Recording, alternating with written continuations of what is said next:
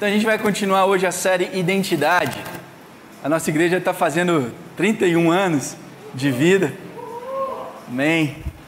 E, e a gente está falando sobre características que marcam a nossa igreja como movimento, a nossa que nos marcam. Então a gente falou sobre o coração, a, sobre que o mais importante é guardar o coração acima de todas as coisas, que era algo que a gente sempre teve como um princípio ah, que está no nosso DNA, lidar com o coração. A gente falou sobre missão, sobre buscar e salvar o perdido, no Rio de Janeiro, no Brasil, no mundo. A gente falou sobre discipulado na semana passada. Talvez alguns até quisessem que a gente continuasse a falar do assunto, mas a, a igreja está falando nisso. Fica, os grupos de líderes de igreja em casa estão conversando a respeito. a gente tem falado sobre isso. E hoje eu queria falar sobre recomeço ou esperança. É, na verdade, quem faria essa, essa aula hoje ia ser o Alcides. Então eu sou o, o backup mais usado na série, né? Porque eu substituí na semana passada, substituí hoje. Mas, amém. A gente não conseguiu acertar para ele vir, os voos e tal, mas com certeza acredito que a gente vai ter outra oportunidade de ouvi-lo. Espero que Deus abençoe que eu faça uma boa aula para vocês, um bom sermão hoje. A recomeço. E eu queria orar mais uma vez com vocês.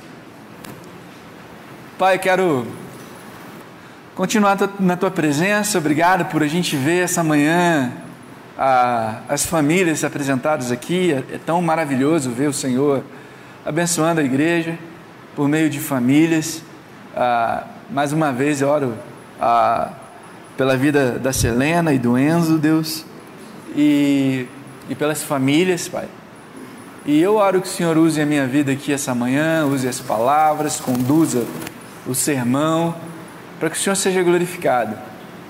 Talvez seja desafiante para mim hoje falar sobre essas coisas, porque existe uma carga emocional, existe é, coisas que eu vivi, coisas que eu vivo, ah, que, que impactam a história e os recomeços, mas eu, eu oro para que o Senhor fale essa manhã, que o seu Espírito toque nos corações e que possamos, de fato, Deus, ah, te conhecer melhor e, e ver como que o Senhor tem cuidado de nós e agido através da história.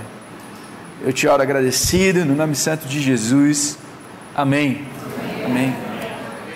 Tem um escritor e filósofo chamado Jorge Santayana. Não sei se você já ouviu falar dele. Ele morou nos Estados Unidos, escreveu alguns livros. E ele fala o seguinte: que se a gente não aprende com os erros da história, a gente está fadado a cometer os mesmos erros de novo. E eu acho isso maravilhoso, porque a gente está chegando na época das eleições, né? E e a gente fala, olha, nunca vou votar nesse cara aqui porque ele fez isso, fez aquilo. Mas voltou, aí não, acho que essa aqui é a melhor opção. é a mesma pessoa que, que a gente falou que não ia votar. Né, a gente fala, nunca mais vou fazer isso novamente. A gente volta e está fazendo a mesma coisa. Então, se a gente não aprende com os erros do passado, a gente está fadado a cometer os mesmos erros de novo. Mas eu gosto de, de alinhar isso com o que Jeremias fala.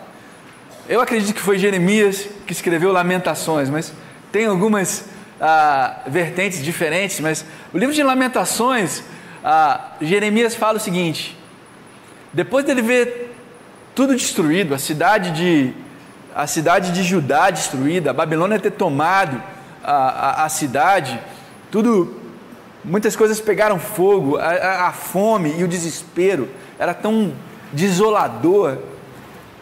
E, e ele chorando e falando né, sobre as coisas que aconteceram. E ele fala: Mas eu vou me lembrar daquele ou daquilo que pode me dar esperança. Eu vou me lembrar de Deus. E ele fala: É bom que o jovem sofra e aprenda a lidar com seus pecados mas Deus traz esperança. E assim, eu gosto de lembrar de, da, da, frase do Santayana e, e, e adicionar a visão de Jeremias, porque Deus trabalha através dos nossos erros.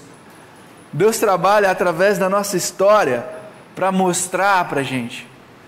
Eu sou uma pessoa que tende a ser mais orgulhosa. Ah, talvez alguns são mais humildes aqui, mas eu não sou esse tipo de pessoa. E eu, eu gosto muito de acertar. Eu gosto de fazer tudo certo. Eu prefiro não errar do que errar e ter que pedir desculpas, e ter que reconhecer, e ter que refletir, e ter que entender que eu estou num processo de amadurecimento. A minha maior dificuldade é entender que Deus me chama a estar num processo contínuo de crescimento. Eu preciso estar sempre voltando nesse ponto. Ah, enfim, para mim é difícil isso. Mas eu coloquei aqui, ah, para a gente recomeçar algo, é porque alguma coisa deu errado. Você não vai recomeçar algo se está tudo dando certo, se está tudo funcionando. Eu vou recomeçar se alguma coisa deu errado. E em Lamentações capítulo 2, versos 1 e 2, fala: O Senhor cobriu a cidade de Sião com a nuvem da sua ira, lançou por terra o esplendor de Israel, que se elevava para os céus. Não se lembrou do estrado dos seus pés, no dia da sua ira. Sem piedade, o Senhor devorou todas as habitações de Jacó.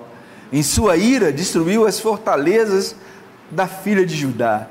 Derrubou ao chão e desonrou o seu reino e os seus líderes. O livro de Lamentações foi algo que foi feito quando Judá caiu. O reino caiu, a Babilônia cercou Judá e caiu.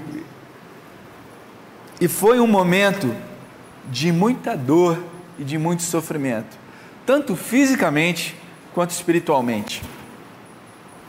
Foi um momento de muito sofrimento, de muita confusão. E uma pergunta que era talvez comum naquela época era: será que Deus nos abandonou? Quando na verdade não foi isso que aconteceu. Deus estava sempre com eles, inclusive disciplinando-os e prometendo para eles uma esperança nova. Ah, Jeremias menciona que depois de 70 anos o povo retornaria do exílio que eles passaram na Babilônia. Mas Deus trouxe, sim, a justiça, a disciplina, a punição, que foi uma forma dele trabalhar na história do povo dele. A gente não gosta dessa forma de trabalho, né? Ah, mas sem dúvida Deus teve outras maneiras.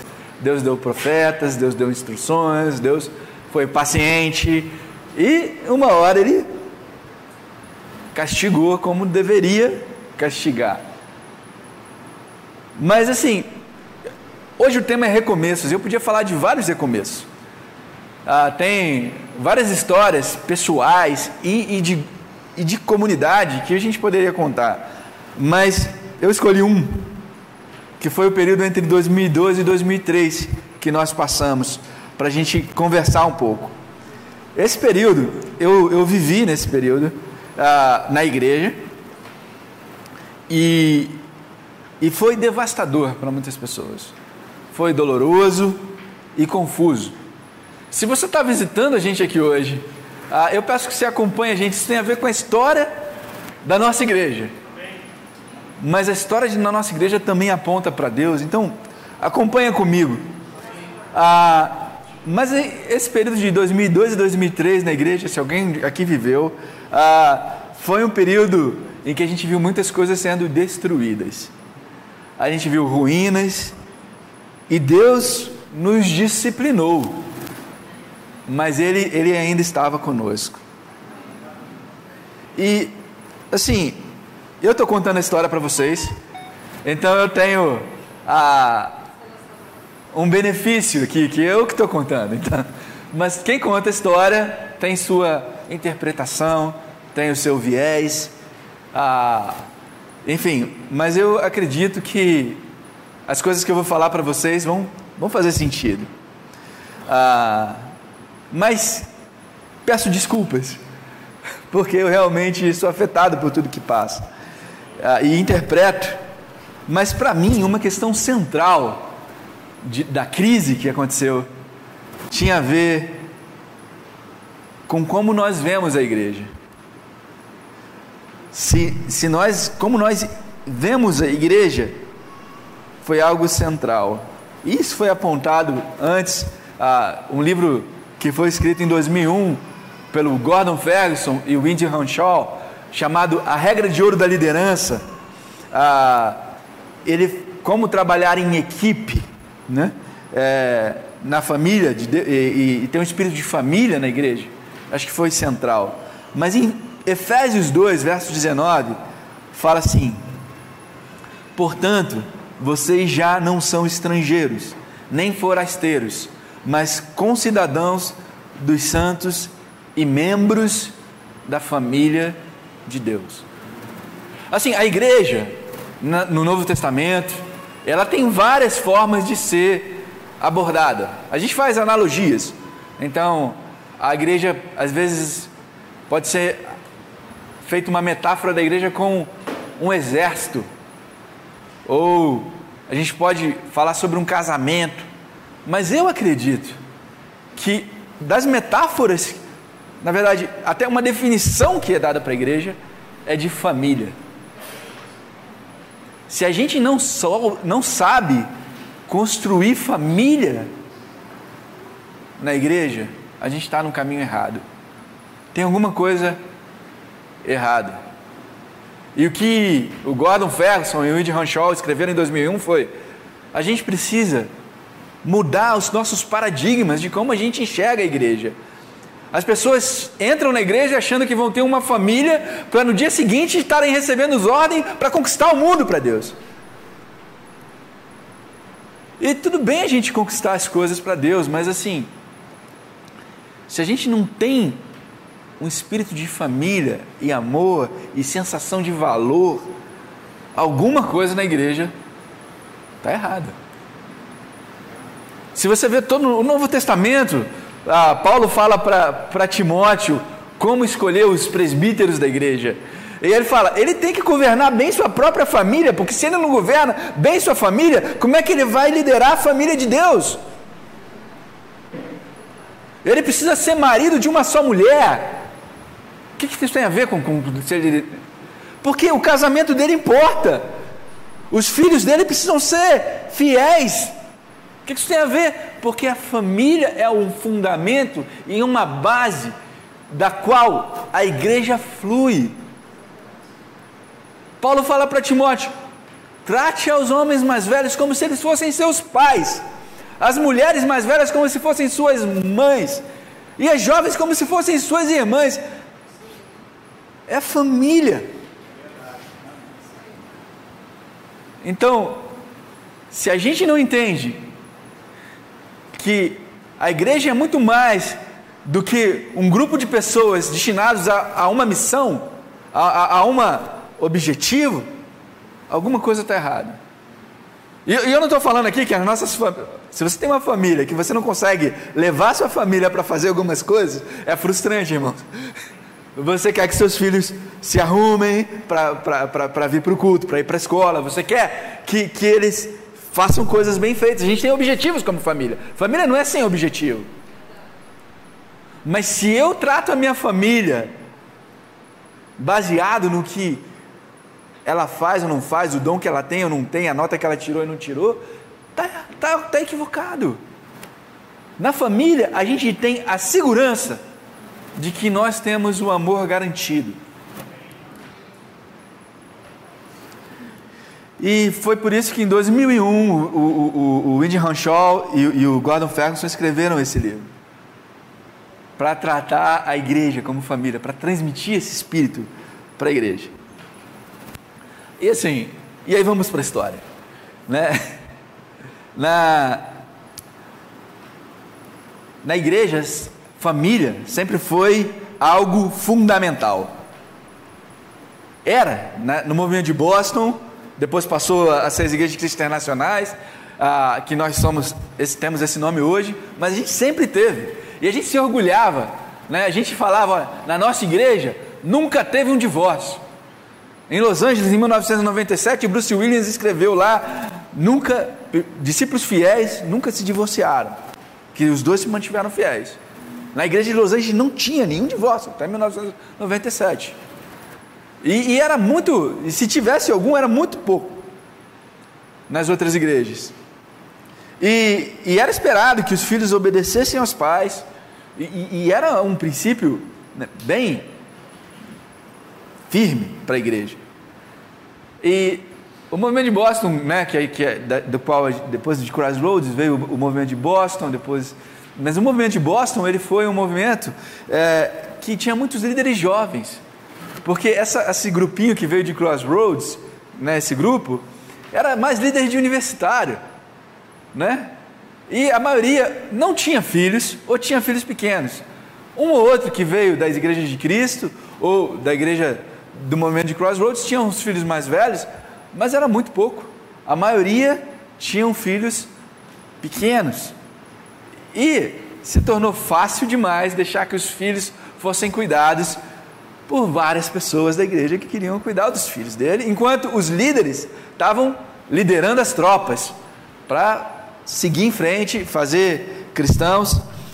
Só que o que aconteceu foi que na década de 90 as crianças cresceram.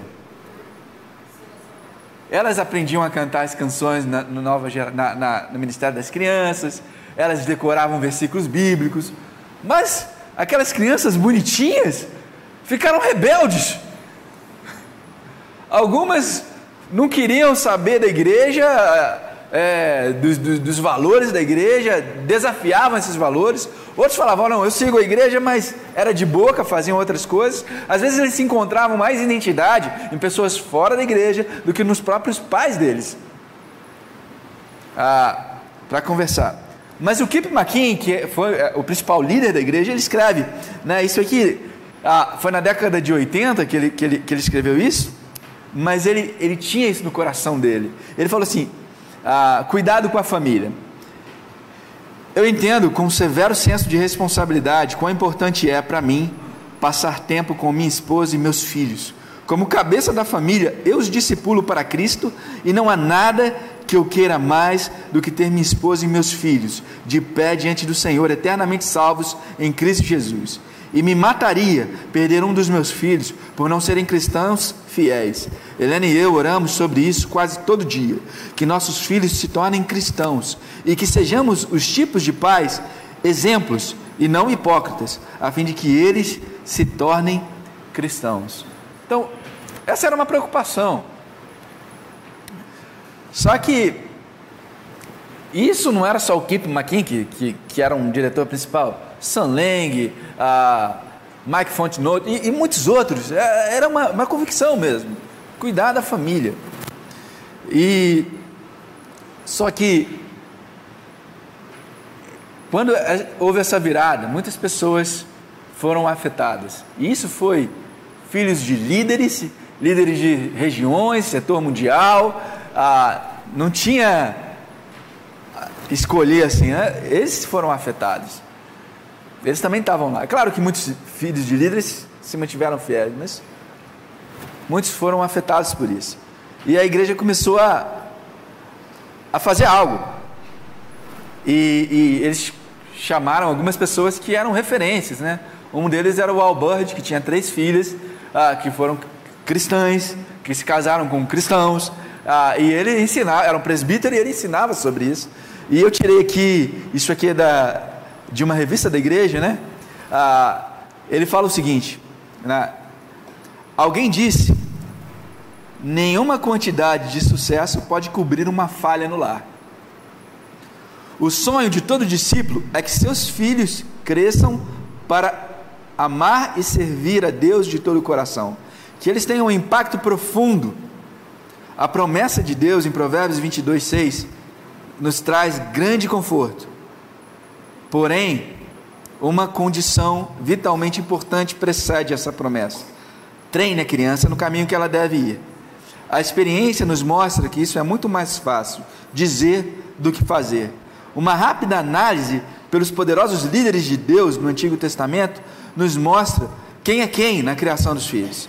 Abraão, Isaac, Jacó, Arão, Gideão, Eli, Samuel, Davi, Salomão, Ezequias, Josias, todos tiveram pelo menos um dos filhos que não foi fiel a Deus.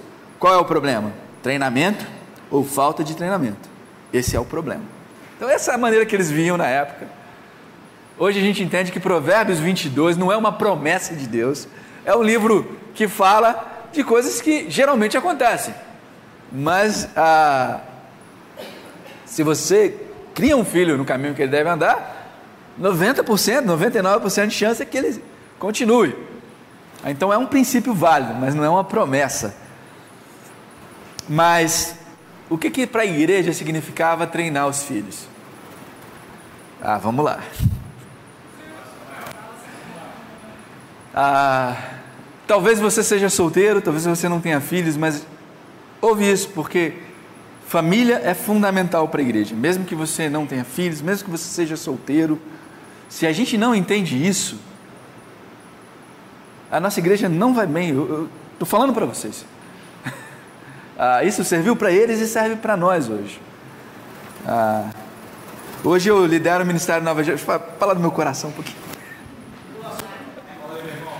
Hoje eu e o Hércules lideramos o Ministério Nova Geração. E, e confesso para vocês que é triste ver que poucas pessoas desejam servir com as crianças. É difícil você encontrar alguém que vá para o ministério e sirva lá. Ah, é claro, sim, tem vários motivos. Mas irmãos, amem as famílias da igreja. Amem as famílias da igreja. Porque vocês vão receber muito. Ah, é que nem. Às vezes eu, eu, eu me lembro da minha filha, né? A gente tem ajudado ela a fazer coisas, arrumar, ajudar a gente na arrumação da casa, organização das coisas. Mas ela entende, o que, que eu vou ganhar com isso? Calma, você vai ver. Você vai ganhar muita coisa, porque é nossa casa, é nossa família. Então, ah, eu falo com experiência, quem a gente precisa de ajuda, irmãos. Mas amém. Vamos voltar aqui. Ah, o que, que era treinar os filhos? Né, na, na, na, na, nossa, na nosso movimento, no movimento de Boston, tá? Era esperado que os seus filhos, que os nossos filhos, que os filhos deles, na verdade, obedecessem na primeira vez que os pais falassem. Então, o filho faz isso, ele vai e faz. Quando você vê uma criança fazer isso, você fica, nossa, é porque a maioria não faz, né? Então, obedecer é a primeira vez que o pai fala e com uma boa atitude. E, e o método de disciplina para as crianças pequenas eram as palmadas, tá? Ah, e isso era muito criticado na sociedade americana, hoje também na nossa sociedade. Mas os pais eram ensinados a ser discretos nessa forma de, de punir e, e evitar as palmadas em públicos. Mas antes de receber a palmada, a criança recebia uma explicação do motivo pelo qual ela estava sendo punida, e depois ela recebia uma segurança do amor dos pais por ela, um abraço, um carinho. E depois de dar o abraço, é, que assegurava né, esse amor por elas, enfim, continuava. Mas é, os pais eram encorajados a manter uma devocional familiar toda semana, pelo menos uma vez na semana, com seus filhos, fazendo lições bíblicas simples sobre comportamento e desenvolvimento do caráter. E, e à medida que as crianças cresciam, era esperado que elas tivessem uma devocional diária pela manhã, o tempo com Deus. E, e, e elas também eram acompanhadas por outros cristãos que eram mentores dela. Então, esse era o treinar os filhos. Ah, o que tudo que está aqui eu acho muito bom. Não tenho nada. Eles faziam isso e eu acho ótimo que eles faziam. E, e, e se você vê na sua Bíblia, então você pode achar as escrituras para cada uma das coisas que eles faziam. Mas começou a, a ter esse cuidado maior com a família e teve um resultado positivo. Por que, que eu estou falando de família aqui? Porque eu acredito que isso foi um ponto crucial, nevrálgico, para a crise que a gente enfrentou. Tá? Ah, uma outra coisa que aconteceu foi na, no início da década de 90, né, muitas, houve uma tendência de se criar super filhos. E a nossa igreja ela era muito movida por batizar pessoas, salvar pessoas. Os números faziam com que, as, que de batismos faziam com que as pessoas ah, não tivessem ou, ou, ou, parassem um pouco com as críticas, mas assim ah, muitas críticas eram vocês com esse esforço todo em evangelismo vocês não vão se sair bem em nenhuma outra área. E, e, e teve uma tendência de criar super filhos, super crianças. É, isso foi na sociedade como um todo. Ah, existia tempo para fazer isso, como se fazer isso. Ah, e os pais começavam a, a levar os filhos. E os filhos do principal líder não foi diferente. Ah, ele colocou seus filhos para fazerem tênis, ah, e eles tinham um ranking no, no, no tênis. Ah, eles pediam às vezes recursos para pessoas na igreja, irmãos da igreja, para eles irem bem. Eles ganhavam elogios acadêmicos, eles iam bem. Ah, os, os, três filhos dele, do Kip McKean, dois foram para Harvard e um foi para Stanford. Ah, e, e, e tudo. E assim, eles eram como se fosse uma propaganda da igreja, como se fosse uma bandeira. Tá vendo? Eu vou mostrar para vocês. Olha aí meus filhos, como é que eles são. Só que a propaganda não durou muito tempo. E tem um filme da Disney que eu acho muito marcante chamado Encanto.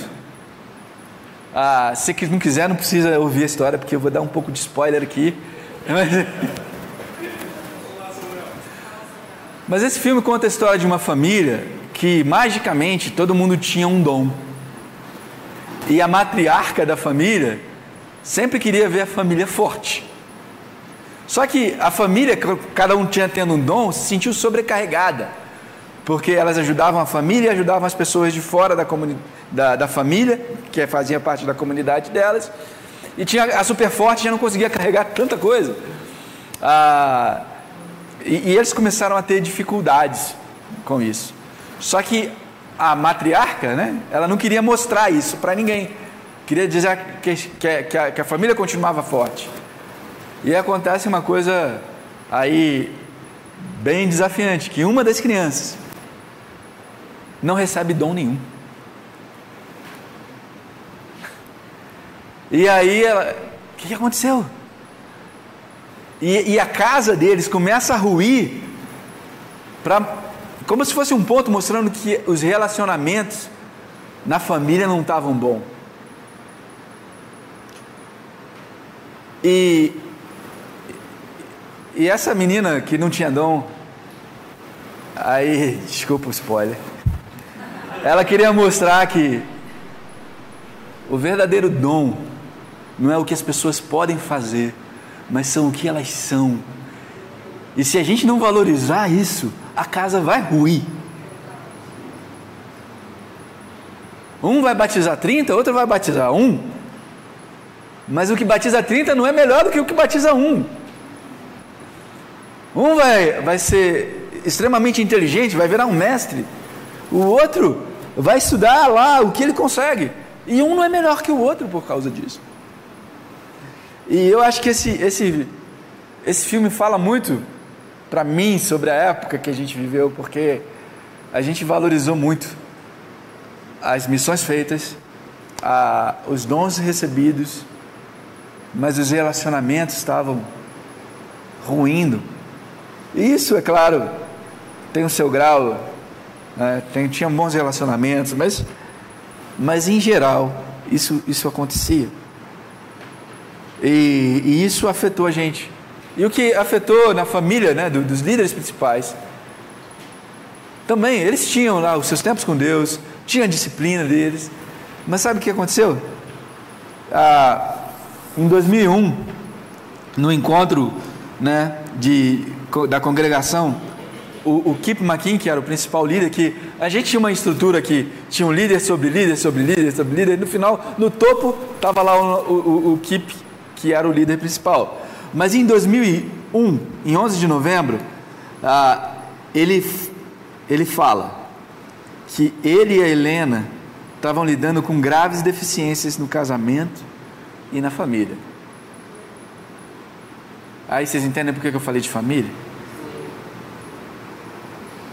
ele confessou publicamente ter cedido a pecados como arrogância e pensamento de sempre estar certo. E ele e os demais líderes da igreja chegaram à conclusão de que ele deveria dar um passo atrás e tirar um ano sabático para cuidar da família. E outras pessoas assumiram esses papéis da liderança.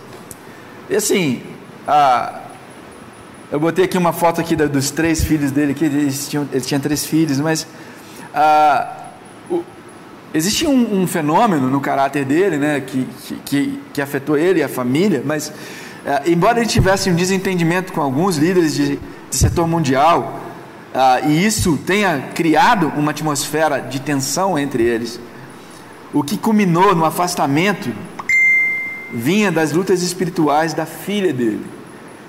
Tá? Ela estava no segundo ano de Harvard e ela estava questionando as crenças dela e ela tinha deixado de ir para os cultos.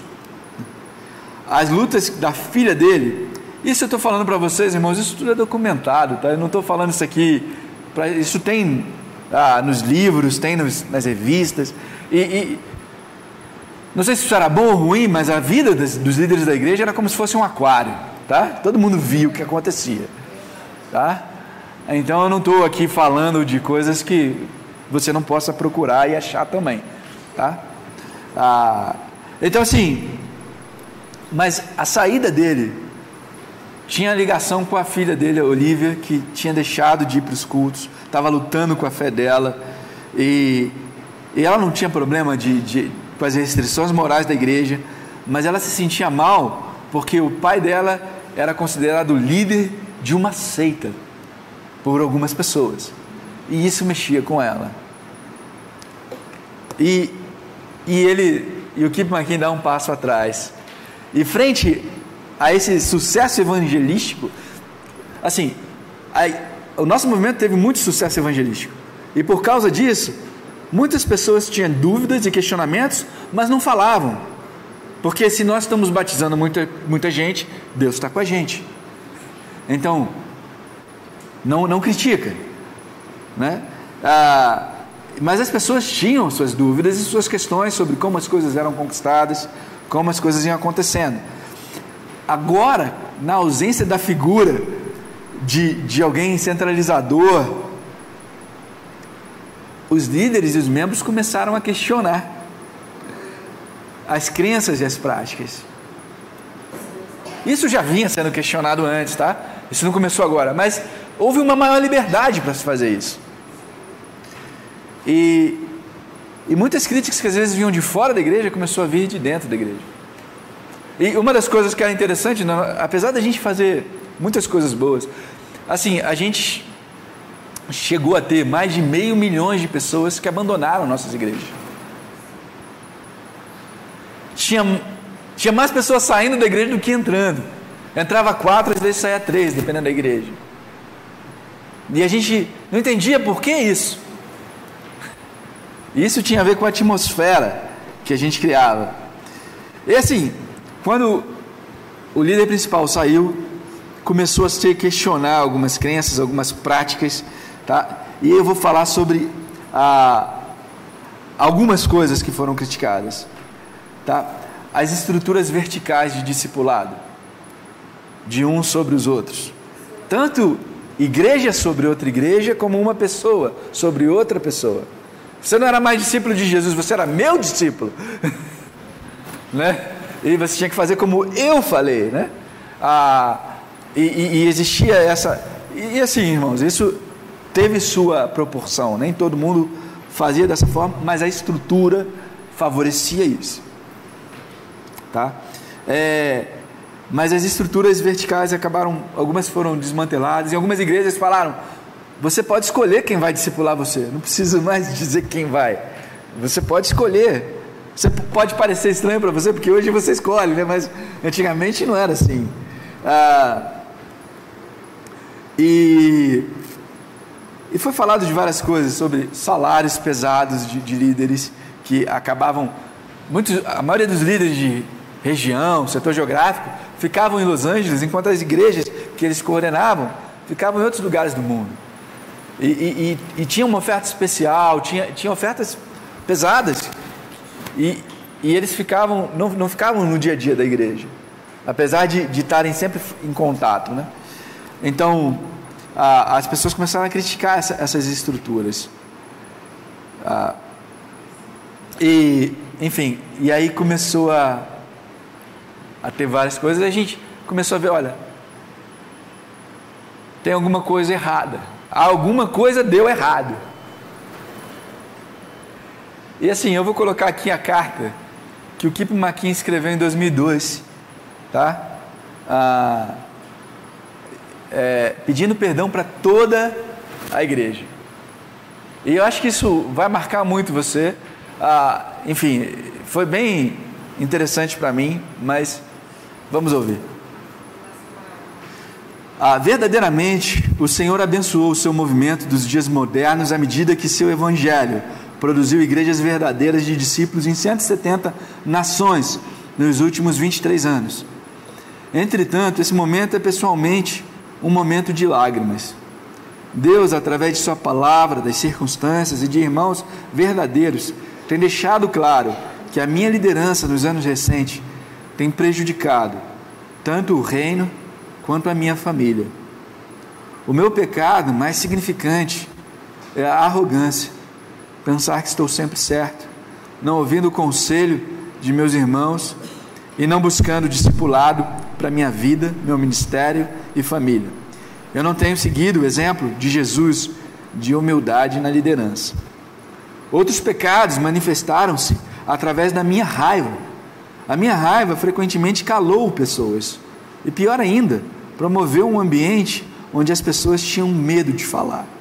Além disso, eu falei em criar eu, eu falhei em criar relacionamentos de ajuda mútua fortes. Eu não respeitei aqueles cujos dons de liderança podiam complementar o meu. Eu fui insensível às necessidades dos cristãos e das igrejas mais fracas. Eu também fiz alguns agirem por motivações erradas e a outros fiz tropeçarem, porque eu focalizava mais no crescimento numérico do que em agradar a Deus.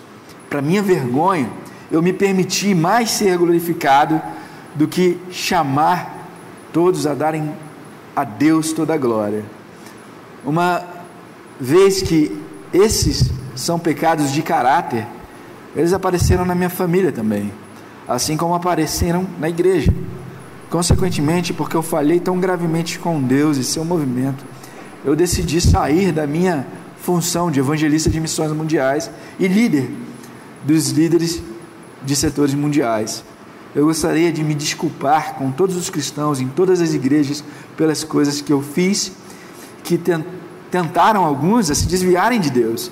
Eu assumo total responsabilidade por como meus pecados têm enfraquecido espiritualmente e amargurado a muitos em nossas igrejas. Eu também assumo total responsabilidade pela condição espiritual da minha família. Eu tenho suplicado a Deus para que perdoe meus muitos pecados e eu também desejo profundamente o seu perdão. Eu lamento muito, muito, muito. E ele continua assim, depois agradece algumas pessoas e fala que a liderança vai discutir um novo modelo ah, para eles trabalharem. E assim, você vê que tem coisas assim marcantes. E, e a igreja estava sofrendo muito nesse, nesse momento. E e assim, ele fala que foi muito difícil para ele sair da liderança ele, e ele não tinha mais espaço dentro das lideranças principais das igrejas de Cristo. Não tinha. Apesar de que em 2013 ele conseguiu um papel de evangelista em Portland. Mas, é, enfim, mas foi difícil para ele. E logo em seguida a gente tem, no início de 2003, uma carta escrita pelo Henry Critt, que era um evangelista na, na igreja de Londres, ah, falando das várias coisas que aconteceram, que já estava sendo discutido antes, mas ele emite uma carta falando isso, sobre os problemas que a gente tinha enfrentado, enfim. E eu coloquei um gráfico aqui da igreja. Entre 2002 e 2007, a, a igreja de 135 mil membros foi para 89 mil membros foi 40% de 35%. Algumas igrejas perderam mais de 50% dos membros. Né?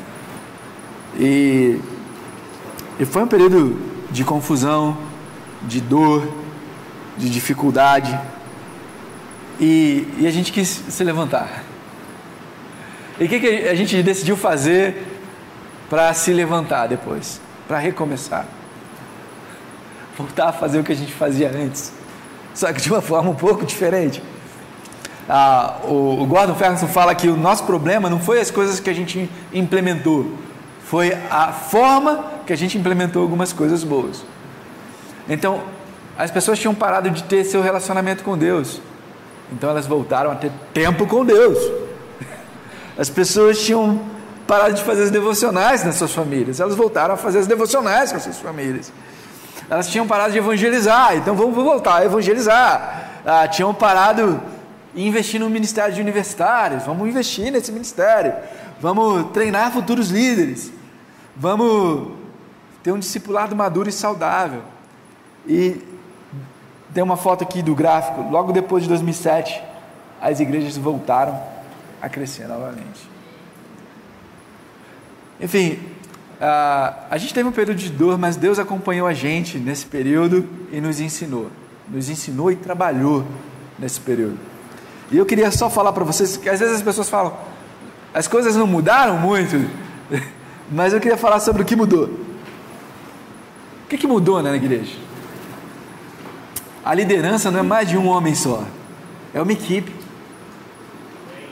E as igrejas estão trabalhando para levantar presbíteros e mestres e eles trabalharem junto com os evangelistas.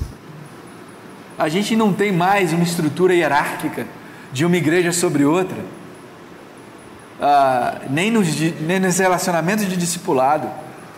Então, só que a gente não queria sair, a gente queria sair de dois, de dois lados. A gente não queria ser é, como uma pirâmide, mas a gente também não queria ser totalmente independente uns dos outros, porque a gente entendia que a gente precisava. Então o que, que a gente fez? Vamos tentar cooperar e trabalhar juntos, porque a gente não vai jogar fora tudo que a gente construiu. Então as igrejas fizeram um plano de cooperar e agora a gente tem, a gente não é isolado uma igreja da outra, a gente, a gente participa. Ah, os relacionamentos de discipulado, a gente está trabalhando para ser maduros e não serem hierárquicos. A gente tem pessoas maduras se envolvendo na tomada de decisão das igrejas. A oferta é, é por inspiração e, e, e a gente evita qualquer pressão injustificada para que alguém oferte. A, a gente entendeu que a gente não é a única igreja. Nós somos cristãos mas não somos os únicos cristãos, é o lema da restauração. Então, essa ideia de que existe uma única igreja verdadeira é uma ideia espiritual e não física. A gente entende que Deus tem uma única igreja dele, que a igreja dele é única, mas que ela não é definida por, por as no, pelas nossas linhas que a gente traz do nosso, das nossas igrejas, mas existem outras. A gente se esforçou para incluir pessoas, né? Ah, cristãos maduros na edificação da igreja, fazendo grupos pilotos, a gente entendeu que servir os pobres não é parte só de um grupo chamado Hope, mas que todo cristão deve ajudar os necessitados. A gente entendeu que a gente devia focar na família. Nós somos uma comunidade que estava ficando velha e está ficando velha. Se a gente não, não levantar gente nova, então, e como é que a gente levanta? Fazendo que essas pessoas novas também tenham bons casamentos, tenham uma boa criação de filhos. E, e uma das coisas que ah, eu falo para vocês que, que, que foi um, um erro que a gente cometeu, a gente é, é como se fosse um pêndulo. A gente veio de uma, de, de, das igrejas de Cristo, onde eles tinham presbíteros que às vezes impediam os líderes jovens de fazerem algumas coisas. Então, as nossas igrejas, os presbíteros não mandavam em nada. Eles eram líderes espirituais, mas assim, para consulta. Quem liderava a igreja era o evangelista. Era o líder da igreja. E com isso, as famílias sofriam muito. Porque esses mais velhos é que sabiam como ajudar os mais novos a levantarem suas famílias, mas eles eram deixados de lado. E agora a gente tem essa oportunidade de fazer diferente. É, e a gente voltou a, a, se reunir em grupos pequenos, a, a ser evangelístico. Essas coisas foram as coisas que mudaram. E eu queria só falar algumas coisas. Isso foi as coisas que aconteceram lá, tá? Tem mais tempo que passou para alguns de vocês antes de 2003 do que depois. Isso não define mais a gente, tá? Mas vale a pena a gente entender o que aconteceu. Ah, então, eu queria encorajar você a sair do passado. Alguns aqui têm muitos anos na fé e, e às vezes tem alguns traumas. Eu queria te encorajar a curar esses traumas, seja com nomes, seja com situações. Ah, Deus continua trabalhando através de nós e dos nossos erros. E assim, eu acredito que a gente precisa ser humilde para identificar, reconhecer, refletir e permitir ser transformado por Deus. Para a gente realmente renovar e ver esperança. E eu queria deixar esse ponto assim muito claro. Família é fundamental. E eu queria terminar lendo uma escritura com vocês. Hebreus capítulo 12, versos 5 e 6. Depois o verso 10. Não está na apresentação, não. Mas diz assim: Vocês se esqueceram da palavra de ânimo que ele dirige a vocês como filhos? Meu filho, não despreze a disciplina do Senhor, nem se magoe com a sua repreensão, pois o Senhor disciplina quem ama e castiga todo aquele a quem aceita como filho. Versículo 10: Nossos pais nos disciplinavam por curto período, segundo lhes parecia melhor, mas Deus nos disciplina para o nosso bem para que participemos da sua santidade. É, a gente está crescendo e está aprendendo. Nós não somos mais o que a gente era antes, nós não somos mais isso. Nós mudamos muito. Mas assim, quando a gente passa pelos momentos difíceis, vamos considerar isso como uma disciplina, porque nós somos, e Deus disciplina quem é filho. Deus não abandonou a gente porque a gente passou, ou porque a gente está tá batizando menos. Deus não abandonou você. Um pai não abandona o filho por causa disso. Quanto mais Deus. Deus continua conosco. Deus continua nos ensinando. Mas a gente precisa realmente aprender. E, e nós somos filhos por causa de Cristo que, que morreu por nós. Ah, Jesus não teve pecado, não teve erro, mas recebeu castigo em nosso lugar. Ele foi punido pelas nossas transgressões. Mas às vezes a gente participa desse sofrimento também como filhos, para que a gente seja mais parecido com Jesus e seja santificado como igreja. Queria terminar com uma oração e e orar pela ceia. Ah, vamos orar. Pai, quero continuar na tua presença e quero agradecer por esse tempo. Ah, eu oro para que o Senhor deixe em nós um espírito leve, ah, mas que a gente lembre ah, das coisas das quais ah, nós passamos, o que o nosso movimento viveu, porque elas falam da história e como o Senhor trabalhou na história e como o Senhor nos ama. Pai, obrigado por seu filho Jesus, que Pai foi aquele que nos redimiu, Pai, porque assim como Judá foi destruída e Jesus nos deu caminho para a verdadeira cidade santa, assim também como nossa igreja passou por momentos difíceis, Jesus continua nos dando a direção para a cidade santa, a cidade perfeita, a cidade nos céus, Pai. Ah, pai, muito obrigado pela vida de Cristo. Obrigado por Ele ter derramado o sangue dele na cruz por nós, ter entregado o corpo nele por nós e nos redimido, Pai. Ah, fique com o suco de uva, que representa o sangue que Jesus derramou na cruz, e o pão, que representa o corpo de Cristo, Pai. Te oro grato no nome de Jesus. Amém.